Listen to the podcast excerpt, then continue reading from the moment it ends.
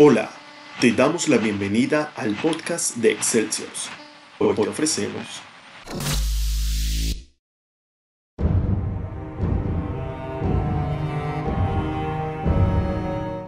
Ábrete Sésamo. Autor Carlos Lombardo. Su futuro y su pasado estaban franqueados por un halo de cristal casi invisible. Se había olvidado la palabra mágica. Le era imposible escapar de su parafernalia habitual. No podía salir de su sopor.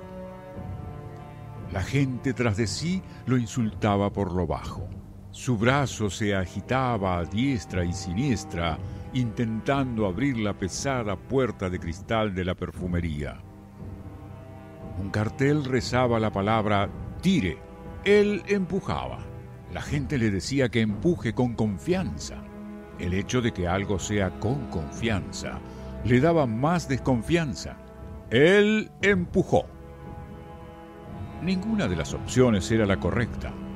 El cristal de la puerta se mantenía inmutable. Una anciana comenzó a hacer ademanes de impaciencia.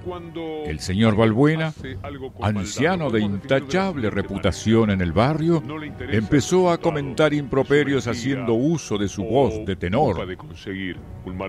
La paciencia de Luis había colmado todos sus límites. Los minutos parecían horas y tenía ganas de ir al baño. La vendedora estaba totalmente ajena a lo que sucedía. Un violento golpe deshizo la entrada. Una voz se alzó y todos quedaron en silencio. ¡Que tire ni que tire la reputita!